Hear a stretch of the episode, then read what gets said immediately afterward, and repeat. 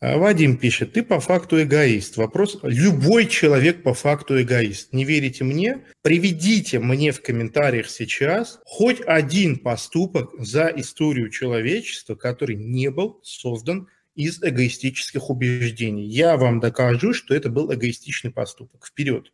Так, ну, я дочитаю вопрос. Ты по факту эгоист. Вопрос вот в чем. Как устроить адекватные социальные отношения между людьми при таком эгоистическом подходе?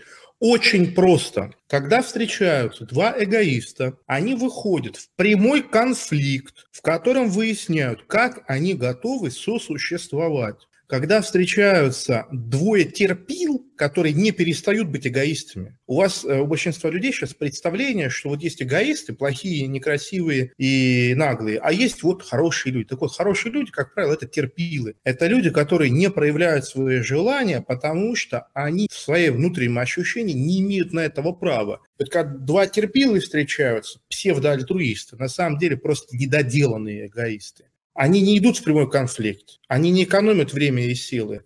Они вот в крысу, да простите, да пожалуйста, да извините, да меня все устраивает. А сами внутри негатив копят. Кому-нибудь косточки будут перемывать э, этому человеку или гадости делать втихую. Два человека, два эгоиста, когда встречаются, они выходят в прямой конфликт. Тебе что нужно? А тебе что нужно? Раз, два, три, за 15 минут решили. Когда люди начинают играть в терпил, начинают это прятать, они просто теряют возможность быстро установить нормальные отношения.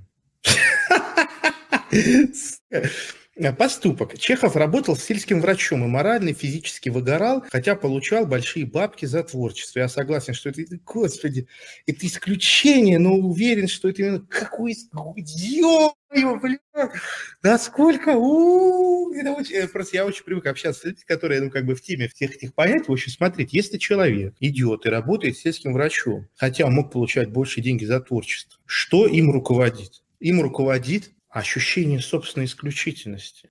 Вот какой я крутой! Я бы мог бабки делать, а я людей спасаю в деревне. Какой я хороший, какой я молодец. Вы еще, когда вы обсуждаете любые поступки людей, которые жили до, вы, пожалуйста, учитывайте, насколько невероятно религиозными были люди. Нерелигиозных людей не существовало практически. Все жили с ощущением, что сверху бородатый всеотец смотрит и готов за каждый грех поразить, что бы ни произошло. И все по возможности стремятся совершать хорошие поступки, э, чтобы потом э, жить в раю, и чтобы все было хорошо, и ни в коем случае э, не пойти в ад. На войне закрывают собой товарищ. Альтруизм нет. Есть люди, внутреннее устройство которых не позволит им жить если они не спасут товарища на войне. Вот я плюс-минус такой же человек. То есть вот я иду с автоматом, моего друга стреляют, и я его закрываю не для того, чтобы ему было хорошо, а потому что если я его не закрою, мне будет плохо, я жить не смогу, я в зеркало смотреть не смогу. Почему мать заботится о своем любимом ребенке? Потому что ей будет плохо, если она не будет о нем заботиться. Большинство поступков, которые вы считаете альтруистическими, это следствие внутреннего дискомфорта, который возникнет, если это не совершить. Если, вот сейчас я вот как бы, ну, 99% надо Сейчас почистить. Ой, это, о, ё-моё! А как же врачи за копейки работают? Друзья мои, если бы у врачей была возможность работать в любой другой профессии за большие деньги, они пошли бы и сделали это. Давайте еще говорить, что МЧСники спасают наши жизни на голом энтузиазме. Если бы им э, дали безусловный базовый доход 300 тысяч рублей в месяц, они продолжили бы лазать по канавам, э, по лесам, снимая кошек и спасая алкоголиков, которые провалились в ямы. Давайте взрослеть, давайте не быть э, детьми э, в своем внутреннем устройстве. Я подытожу, что абсолютное большинство альтруистических поступков, которые совершаются, они совершаются на самом деле с обратной мотивацией.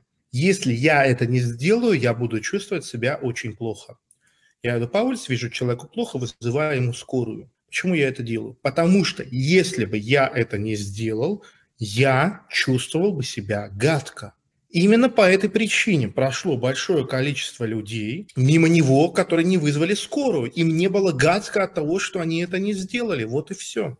Замечательный вопрос. А у матери, которая забивает на своих детей, получается, что искаженная гормональная система? Абсолютно верно. И ключ здесь – окситоцин. Потом, когда приходит участковый, говорится, ой, случайно, он подушку взял, залез сам и задохнулся. То есть огромное количество такого рода преступлений, оно даже не рассматривается как преступление, это идет как несчастный случай.